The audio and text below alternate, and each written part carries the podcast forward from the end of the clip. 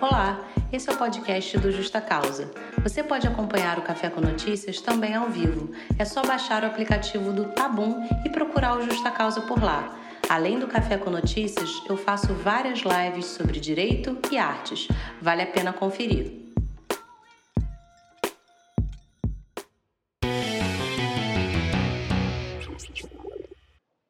Olá para todo mundo que está chegando. Esse daqui é o nosso Café com Notícias, em que eu trago as principais notícias dessa semana, as notícias mais marcantes, aquelas que me chamaram bastante atenção, e eu quero e gosto de compartilhar com vocês algumas reflexões.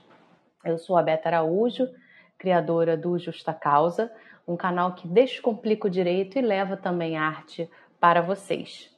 Sejam muito bem-vindos e muito bem-vindas. Vamos começar as notícias da semana.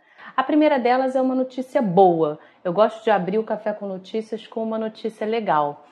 É, Bell Hooks ela será homenageada pela Turma da Mônica, clássica né, do Maurício de Souza.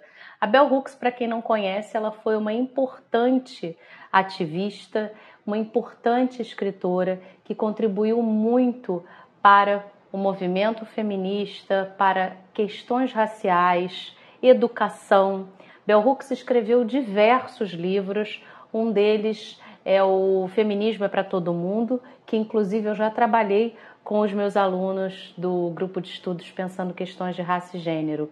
Ela, na verdade, o nome dela é, de nascida é Gloria Watkins, mas ela passou a usar esse pseudônimo de Bell Hooks, tudo escrito com a letra minúscula, porque ela acreditava que o importante, na verdade, eram os seus escritos. E Bell Hooks faleceu recentemente, em dezembro de 2021. Então, essa homenagem é, de Maurício de Souza é bastante pertinente. É, o quadro, na verdade, se chama Donas da História, idealizado pelo Maurício também. E aí a personagem Milena, fofíssima, vai dar vida a Bell Hooks. Então vou ficar no aguardo porque já quero ver esse projeto aí, o Donas da História.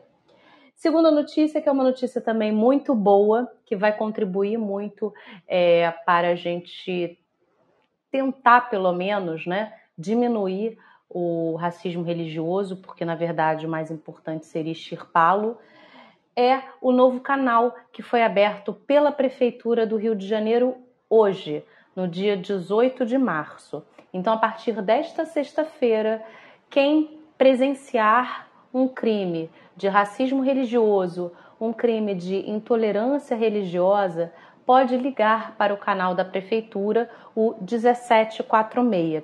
Pode também utilizar os portais, o portal na internet, WhatsApp, ligação telefônica, enfim. Ou então ir né, pessoalmente à sede da prefeitura que fica lá na Cidade Nova. O importante é o seguinte: a pessoa pode fazer também uma denúncia anônima ou, se quiser, pode fazer a denúncia com todas as informações que ela tiver, né? Quando que o fato ocorreu, quem foi a vítima, se é uma situação que vem acontecendo, dar todos os detalhes possíveis. E aí o que, que acontece? A prefeitura, é, com isso, com essa informação nas mãos, ela vai ter até 10 dias para encaminhar, né, contatar a vítima e encaminhar esse caso para a DECRAD. Para quem não sabe, no Rio de Janeiro, a gente tem uma delegacia especializada para os crimes é, raciais. Então, vai direto para lá, para a DECRAD, para dar prosseguimento. Afinal de contas, a prefeitura não é um canal policial, mas ela, na verdade, ela quer abrir um canal a mais para aquelas pessoas que se sintam mais confortáveis, por exemplo, para fazer uma denúncia anônima, ou então para dar as devidas informações e depois contatar a vítima. Por vezes não é aquela pessoa que ligou, é uma outra pessoa, e aí encaminhar o caso para a DECRAD. É, essa, esse novo canal vem, a meu ver, né, para contribuir nessa luta que a gente tem contra qualquer tipo de intolerância religiosa, principalmente contra o racismo religioso que é praticado contra religiões de matriz africana. Eu trouxe um dado para vocês, para vocês perceberem como que é importante essa luta contra o racismo religioso. Vejam só, Segundo os dados do Instituto de Segurança Pública, no ano passado, em 2021, Os registros de crime relacionados a preconceito étnico-racial, relacionados a racismo religioso no Rio de Janeiro, aumentaram. Foram 1.365 casos de injúria por preconceito é, contra 1.188 de 2020. Então, subiu quase 15%. Tivemos 166 registros de ocorrência por crimes de preconceito de raça, cor, religião e etnia, contra 144 do ano de 2020.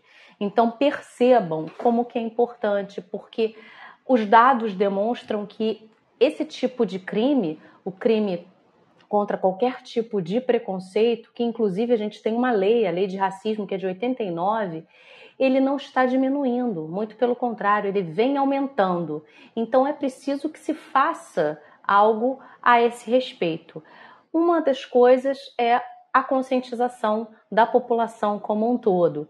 Então, se você tem a oportunidade de conscientizar pessoas, é, se você tem a oportunidade de repreender quando você vê pessoas, por exemplo, fazendo piadinhas que não são piadas, todo tipo de mecanismo que você possa usar no seu dia a dia para combater isso já é, obviamente, de grande ajuda. E se a gente tem um Estado que compreende a relevância desse combate, dessa luta contra o racismo religioso, é melhor ainda. Então, a partir de hoje, 1746, a pessoa pode ligar direto e fornecer as informações necessárias, tá? Para vocês perceberem a importância desse assunto, né, de crimes de racismo, de crimes de racismo religioso. O racismo ele se manifesta das mais diversas formas, não necessariamente é algo de forma expressa.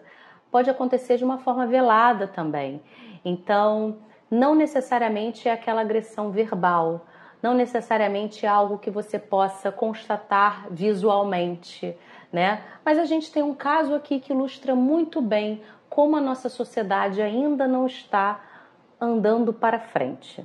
Vejam só, aconteceu no Piauí, numa hamburgueria.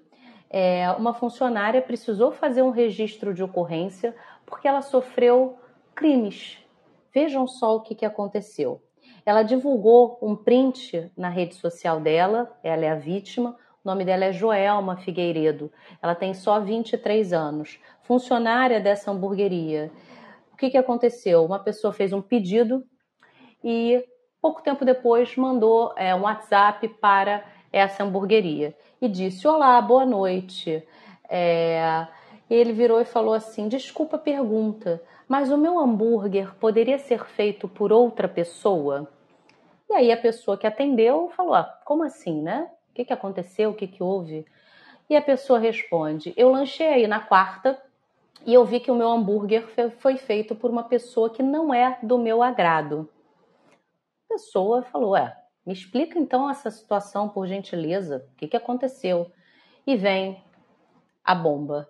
Ela é lésbica e negra, entendo o meu lado. A imagem de vocês em primeiro lugar.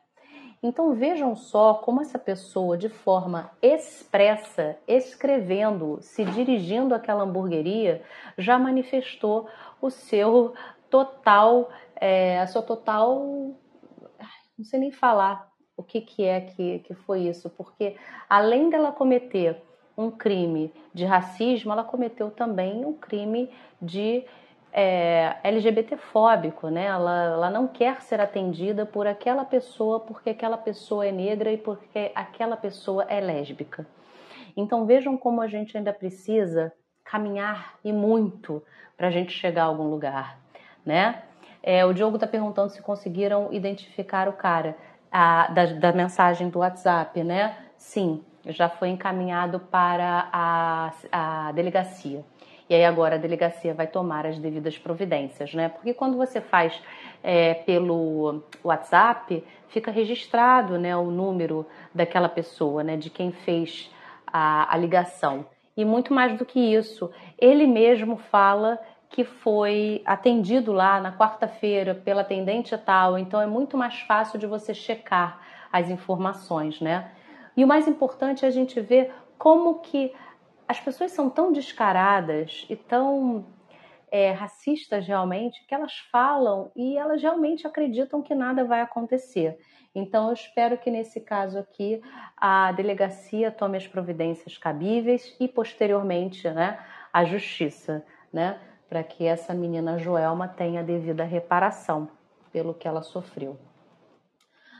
A outra notícia é uma notícia sobre um filme. E, aliás, eu quero que vocês me falem aí se vocês já assistiram esse filme. É um filme de 2017 que volta aí é, com uma polêmica. O nome do filme é Como se tornar o pior aluno da escola. É um filme que é baseado num livro do Danilo Gentili. Eu confesso que eu não tenho o menor apreço por ele. É, não gosto de nada que ele faz. É, Para mim, o humor dele é um humor que é totalmente descabido. É, ele extrapola os limites né, da liberdade de expressão ele extrapola todo e qualquer limite que você precisa ter. Você não pode, por exemplo, fazer qualquer tipo de piada que ofenda as pessoas, né? Então, entre aspas, né? Piadas racistas, piadas gordofóbicas, piadas que é, de qualquer forma ofendam uma pessoa, não é mais humor. Mas esse sujeito ele defende que não há limites para o humor, porque enfim tem a liberdade de expressão algo com o qual eu não concordo, com certeza. E aí tem esse filme aí dele, de 2017, que voltou aí na polêmica, porque é, era classificado com a faixa etária de 14 anos na época, né? Foi classificado assim, e agora o governo decide que ele deve sair dos streamings, né? E aí a pena para o descumprimento é de 50 mil diária. E essa determinação veio da Secretaria Nacional do Consumidor em conjunto com o Ministério da Justiça e da Segurança Pública. O que, que acontece? Tem uma cena em especial é, que as pessoas estão falando que faz uma apologia à pedofilia, né?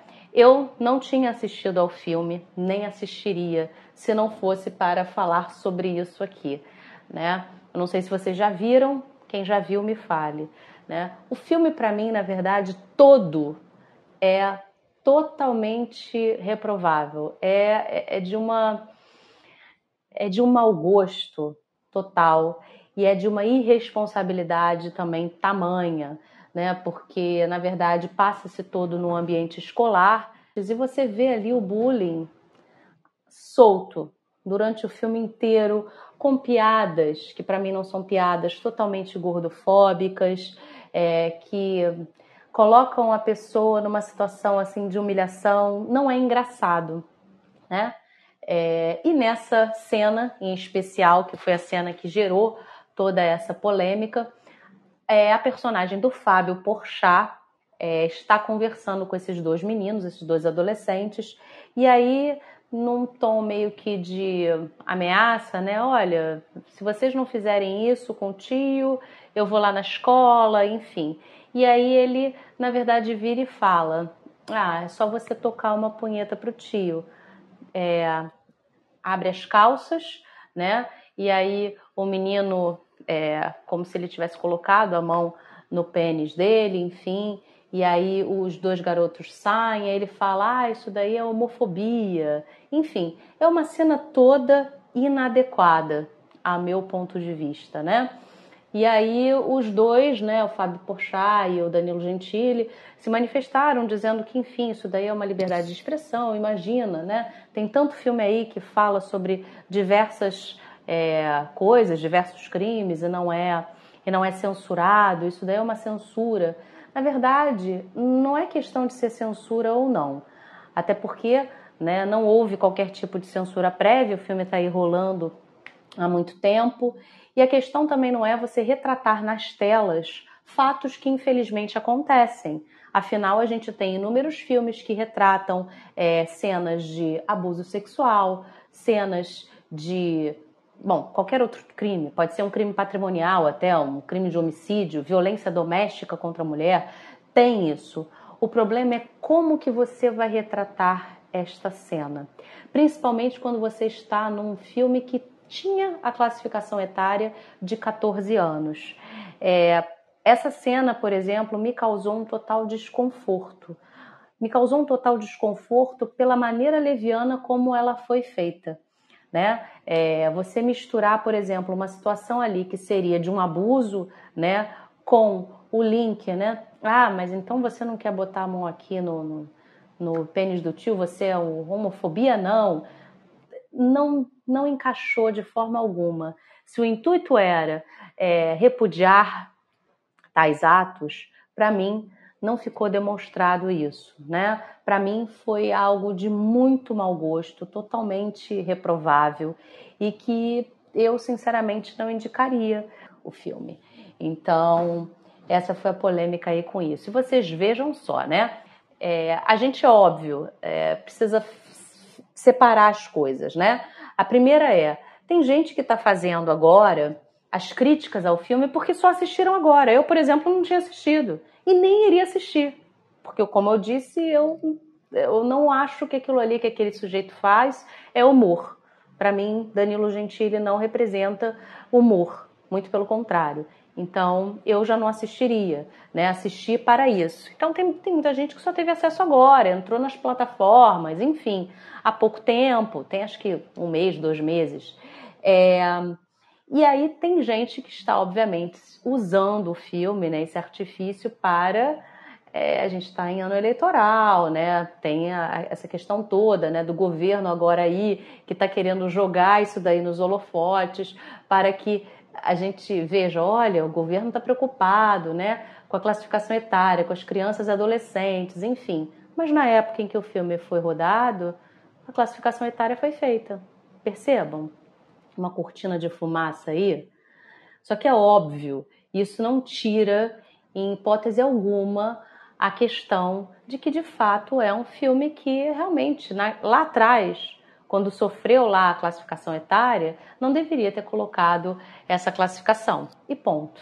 Né? É uma cena que é horrível, é muito mal feita, né? porque não tem ali nenhum intuito de educar, nenhum intuito de chamar atenção para duas questões extremamente sérias, né? que seria a homofobia e a outra seria a questão de um abuso sexual contra crianças e adolescentes. Então, enfim, é, é, meu total repúdio a esse filme aí. E aí vocês vão ver como que é importante a gente falar sobre isso, né? Vamos, vamos continuar falando do Danilo Gentili para vocês entenderem isso. Esse cara ele faz humor com tudo, ele acha que está tudo certo. Ele já foi alvo de diversas críticas, ele já foi alvo de diversos processos e ele continua. É, essa semana, por exemplo, saiu uma outra decisão, uma outra liminar de um outro caso em que ele é, é obrigado a apagar é, diversos tweets que ele fez gordofóbicos, né? Porque ele acha que é muito engraçado fazer piadas com o peso das pessoas. Ele acha que isso é muito engraçado. Se vocês virem também esse filme do, do Pior Aluno, vocês vão entender, né? E são coisas que não têm a menor graça. Ele fez isso com uma influencer, que é a Thaís Carla, e ela juizou essa ação. Em sede de liminar ainda, a gente ainda está no comecinho da ação, o juiz determinou que seja apagado todo o conteúdo relacionado a Thaís Carla. Tudo que ela, ele falou sobre ela tem que ser apagado num prazo de cinco dias, sob pena de uma multa diária também de 150 reais é, eu acredito até que é muito pouca, né? Nesse caso. E aí o que, que acontece? É, tem tweets, por exemplo, que olha só como é que ele falava. É, eu nunca vi pessoas como ela, né, essas pessoas, reclamarem que a cadeira do McDonald's é pequena. Porque ela estava reclamando, na verdade, do assento do avião.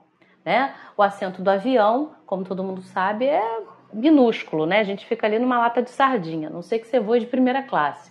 Mas é muito pequeno e para uma pessoa que tem um peso maior, não vai caber naquela cadeira, é desconfortável. Ela estava reclamando disso e ele fez essa piada totalmente ridícula é, falando isso, né? Ah, não, essas pessoas aí não reclamam da cadeira do McDonald's.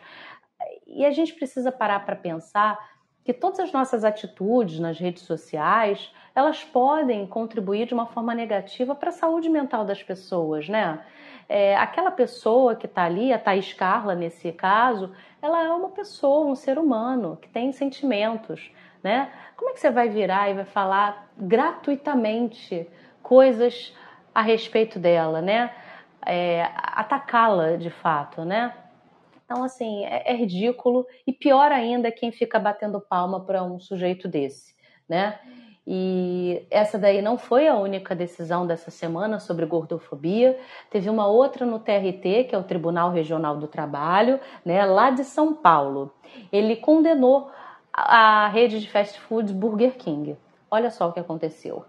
É, uma moça que trabalhava lá, ela vai receber por volta de R$ 8.500 de indenização por danos morais. Porque, segundo o relato dela, que teve é, o apoio de duas testemunhas, é, uma gerente informou que ela não seria mais a supervisora de vendas porque ela não estava no padrão da loja, que é ser magra, bonita e maquiada. Então vejam como que é isso, né? Como que acaba realmente com qualquer saúde mental de uma pessoa, né? Se a pessoa está acima do peso considerado o padrão pela sociedade, ela sofre diversos atos, né, de preconceito realmente, né, que a gente fala gordofobia, né, mas é, é algo que precisa ser combatido, né? Eu dei aqui para vocês três exemplos, só hoje seguidos, né? Um do filme, outro desse sujeito que acha que é o, o, o engraçado e outro de uma rede de fast foods, né? De uma de uma gerente que trabalha lá. Então é totalmente reprovável. A gente precisa também falar sobre isso, né? Pessoas se suicidam com isso, né?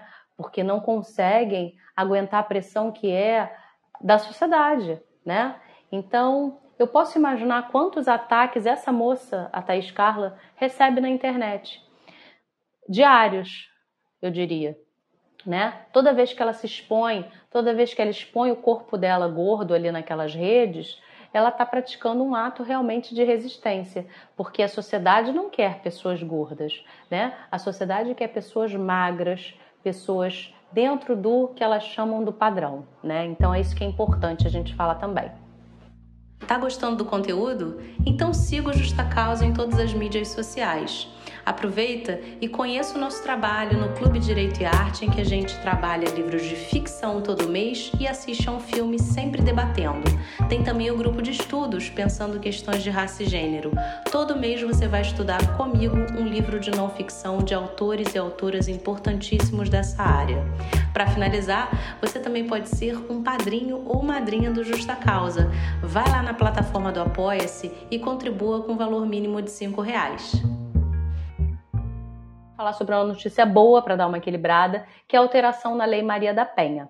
A Lei Maria da Penha, ela surge em 2006, né? Fruto de realmente é, batalhas, né? Principalmente das mulheres, né? Foi uma luta das mulheres para que tivéssemos é, uma proteção, um amparo maior pela lei. E a Lei Maria da Penha agora tem o artigo 38A, parágrafo único. A partir de agora, sempre que foi concedida uma medida protetiva de urgência em favor de uma mulher, essa medida protetiva tem que ser cadastrada lá no banco de dados do CNJ, que é o Conselho Nacional de Justiça, e também tem que ser dado acesso ao Ministério Público e Defensoria Pública. É preciso o quê? Dar mais informação sobre aquilo. Ó, gente, aquela mulher está tendo uma medida protetiva a favor dela. Vamos ficar de olho. Por quê? Porque, infelizmente, a gente ainda tem o cenário de que a medida protetiva de urgência ela não dá segurança àquela mulher. Infelizmente, mulheres ainda são assassinadas mesmo tendo uma medida protetiva de urgência a seu favor. Que medida protetiva é essa, Roberta? Tem várias. Uma delas, por exemplo, é de afastamento do lar, proibição de contato com aquela mulher. Ou seja, o cara não pode entrar em contato com ela de qualquer forma, não pode ficar perto dela, tem que ficar afastado no mínimo 150 metros, por exemplo, não pode ligar, não pode mandar e-mail, não pode falar com ela. Mas ainda assim, as violências continuam acontecendo. Então, essa é mais uma medida que é incluída pela Lei Maria da Penha para ver se a situação vai melhorando mais um pouquinho, tá? Mais uma notícia, e aí agora uma notícia é, é inacreditável, só falando assim, que é Bolsonaro recebendo uma medalha de mérito por serviços relevantes à causa indígena. Eu, sinceramente, quando li a, a matéria, eu não acreditei e eu fui checar em outros veículos, né, em outras mídias, porque é, é até, é no mínimo paradoxal, né? Porque se a gente acompanha tudo que esse sujeito tem feito ou não, né, é, no governo do Brasil, a gente vai compreender que ele não deveria receber uma medalha de mérito por serviços relevantes à causa indígena. Eu vou explicar. O ministro da Justiça, que é o Anderson Torres, ele concedeu essa medalha de mérito indigenista para Bolsonaro. E não só para ele. Ele concedeu também a medalha para ele mesmo, ou seja, ele se autocondecorou e também para outros nove ministros do governo. Essa medalha ela foi uma honraria que foi criada na década de 70 em 1972. Para quê? Para homenagear pessoas que se destacaram na luta pelas causas indígenas. É isso. E aí o que acontece? A indicação é, dos nomes foi feita pela FUNAI. A FUNAI tem tido cortes a todo tempo do governo. No discurso, o Bolsonaro agradeceu e disse, abro aspas, o homem branco e o indígena cada vez mais se transformam em iguais. Só por essa frase a gente já consegue entender a problemática da coisa, né? Sim, Diogo, tá vendo? O ministro da Justiça se autocondecorou, né? Deu para mais nove pessoas e também para o Bolsonaro. É, olha, a cara de pau das pessoas, ela chega a esse ponto, né? E aí o que acontece? A líder indígena, a Sônia Guajajara, se vocês não a conhecem, eu até indico para vocês segui-la na, nas redes sociais, porque ela faz um trabalho maravilhoso. Ela é coordenadora executiva da APIB. E ela disse que essa homenagem a Bolsonaro é uma afronta e que a APIB vai contestar, obviamente, essa medalha na justiça. Isso daí é um tapa na cara né, de todos os povos indígenas e de quem também luta pelas causas indígenas. Né? A condecoração dele, do Bolsonaro, fez também com que um outro é, homem que já ganhou essa medalha, que é o Sidney Ferreira Possuelo, devolvesse a sua medalha, né, que foi recebida há 35 anos. Ele disse o seguinte, o Sidney, abro aspas, quando deputado federal, o senhor Jair Bolsonaro, em breve leviana manifestação na Câmara, afirmou que a cavalaria brasileira foi muito incompetente. Competente sim foi a cavalaria norte-americana que dizimou seus índios no passado e hoje em dia não tem esse problema no país. Esse foi o cara que foi condecorado, né? Percebam só a problemática, né? Isso a gente sempre falou, né? É, Bolsonaro tem diversos discursos e atos desde os tempos em que não era presidente da República, né? E de forma bastante chocante foi eleito. Chocante até que não, porque a gente sabe que infelizmente ele reflete o que a nossa sociedade ainda é, né? E aí o que, que acontece? Eu reuni aqui para vocês alguns atos do Bolsonaro em relação aos indígenas, para vocês refletirem comigo se este senhor seria merecedor de uma medalha como essa, uma medalha de mérito indigenista. Vejam só. No ano passado, a PIB ela denunciou o Bolsonaro ao Tribunal Penal Internacional de Haia por incentivar a invasão das terras indígenas por garimpeiros. Vocês devem lembrar. Em 2020, ele causou reações negativas quando disse: cada vez mais o índio é um ser humano como nós. Na Assembleia Geral das Nações Unidas em 2019, ele disse que o cacique Raoni Metukiri era acusado como peça de manobra pelos governos estrangeiros. Nesse ano, quando ele sancionou o orçamento de 2022, ele cortou verbas voltadas à proteção e promoção dos povos indígenas. Ele é contrário à demarcação das terras indígenas, das novas terras. E o governo tem defendido a liberação do garimpo. Então, vejam só, esse sujeito que fala coisas assim e que age dessa maneira, ele deveria ser condecorado? É impossível, né? É inacreditável. E aí, nessa mesma semana, infelizmente, a gente tem uma notícia de um jovem indígena, que é o Vitor, o Vitor Pataxó, que tinha só 22 anos e ele foi assassinado por um motivo completamente esdrúxulo.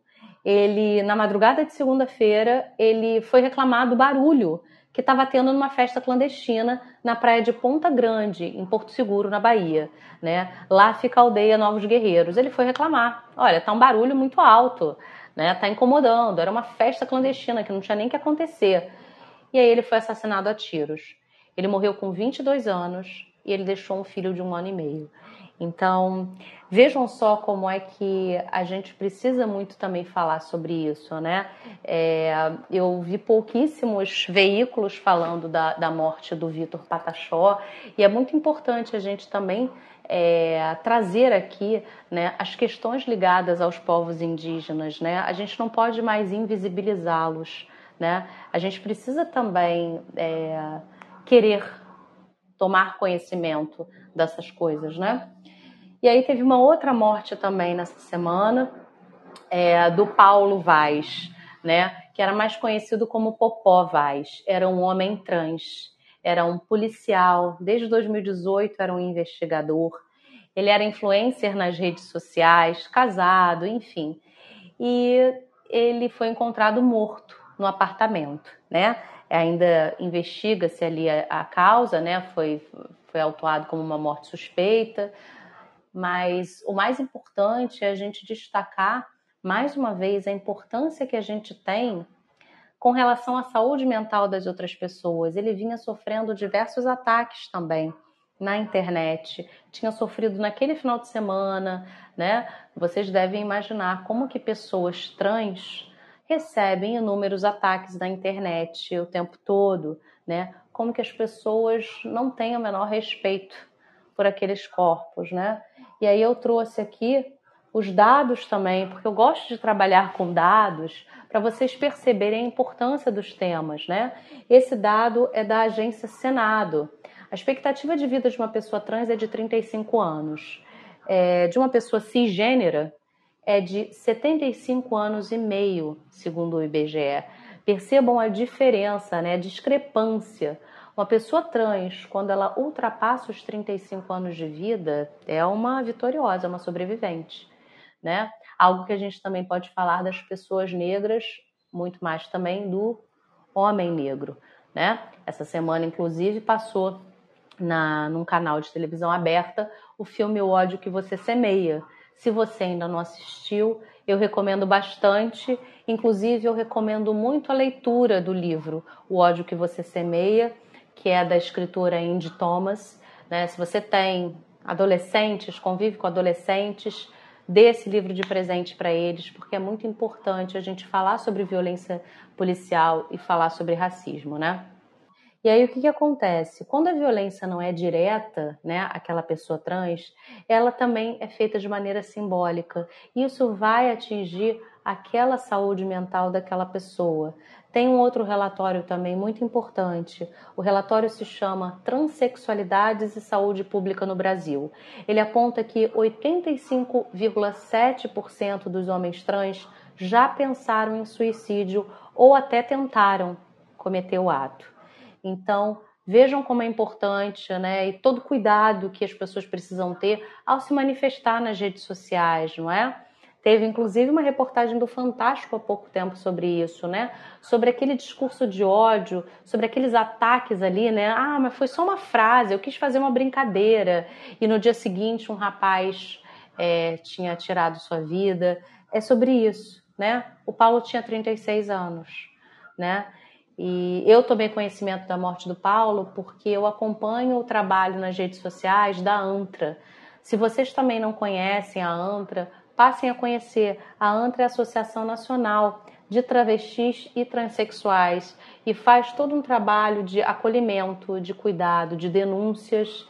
É muito importante. Acompanhe a ANTRA também. E aí, como sempre, eu trago aqui é, datas importantes da semana, né? A gente também precisa falar é, de coisas boas que acontecem. Eu sempre trago é, eventos bacanas que aconteceram. E aí eu vou trazer o nome de duas pessoas que nasceram no mesmo dia e no mesmo ano e que são de grande importância. O primeiro é o Abdias Nascimento. Abdias Nascimento, ele foi um homem negro, ativista, não é, militante, escritor, dramaturgo, é, professor. Ele foi muita coisa, né? Ele foi fundador do TEM, que foi o Teatro Experimental do Negro. Ele proferia diversas palestras, foi autor de inúmeros textos e artigos. É, eu, inclusive, recomendo é, dois livros lançados pela Perspectiva, pela editora Perspectiva, que são O Genocídio do Negro Brasileiro e O Quilombismo. Ali você tem vários artigos do Abdias e vocês podem ver o brilhantismo daquele cara que já lutava né, pelas questões raciais há décadas e o quanto que a gente ainda está longe de alcançar o ideal, né? Uma sociedade, obviamente, livre é, de qualquer preconceito racial. E ele era, ele era formidável na escrita, porque ele era um intelectual, mas quando ele colocava as coisas no papel, ele fazia de uma forma tão precisa, tão objetiva, tão simples, que qualquer pessoa podia entender o que ele estava falando. Então eu recomendo muito a leitura do Abdias Nascimento. Nasceu no dia 14 de março de 1914. E no dia 14 de março de 1914 também nasceu uma outra mulher importantíssima, negra, brasileira, que foi Carolina Maria de Jesus. Carolina Maria de Jesus morou na favela durante muito tempo, criou os filhos sozinha, era catadora de papel e à noite ela escrevia, escrevia os seus diários, né? E os diários foram reunidos em um livro que se chama Quarto de Despejo, que é um, um, livro totalmente visceral, na minha opinião, e que todas as pessoas deveriam ler em algum momento. Né? Eu sei que muita gente conhece um livro que é muito importante também, que é um diário, que é o Diário de Anne Frank. Eu li quando eu tinha 13 anos pela primeira vez, que narra aquele período da guerra é, contado por aquela menina né, que estava escondida. Né? E é um livro bastante triste, bastante emocionante. Só que a gente também precisa falar sobre as questões que acontecem aqui, que ainda acontecem também no país, né? Quais foram os reflexos da nossa escravidão? Quais foram os reflexos daquele pós 13 de maio de 1888 que ainda continuam até agora, né? A Carolina escreveu de uma forma brilhante também. E tudo que ela narra ali, infelizmente, ainda é vivido por muitas pessoas na nossa sociedade, né, aqui no Brasil. Principalmente agora, se a gente começar a, a pensar é, no aumento de, dos preços, do aumento do número de pessoas que estão agora abaixo ali da linha da pobreza, que estão em situação de miséria, o aumento das pessoas esperando ali naquela fila de ossos supermercados que estão trancando é, a parte ali de carnes, né? A pessoa só, só pega na hora da saída, na hora do caixa. Enfim, a gente está num momento de caos total, né? E aquela escrita da Carolina que refletia a realidade dela e de inúmeras pessoas na favela onde ela morava ainda reflete a realidade de muitas pessoas agora. Então, eu indico o livro é, Quarto de Despejo. Tem também o caso de alvenaria, também, mas o primeiro que eu indico, que inclusive é, já está sendo cobrado em alguns vestibulares, é o quarto de despejo. Carolina, inclusive, que é doutora agora, honoris causa, é, foi uma escritora brilhante e que deveria ter tido muito mais projeção é, na época dela, né? Então, todo, todas as minhas homenagens para Abdias Nascimento e Carolina Maria de Jesus. Muito obrigada a todo mundo que esteve aqui comigo. Obrigada mesmo pelos comentários. É isso que move aqui o Justa Causa. Se vocês quiserem conversar mais comigo, é só procurarem lá na, no Instagram, justa.causa, tá? Porque aqui a gente vai ter informação, conhecimento e cultura para vocês, ó, saírem tinindo no começo da semana. Grande beijo. Até! Muito obrigada para você que assistiu até o final. Ativa o sininho porque você vai receber todas as notificações de quando tiver um episódio novo por aqui pelo Justa Causa. Até lá!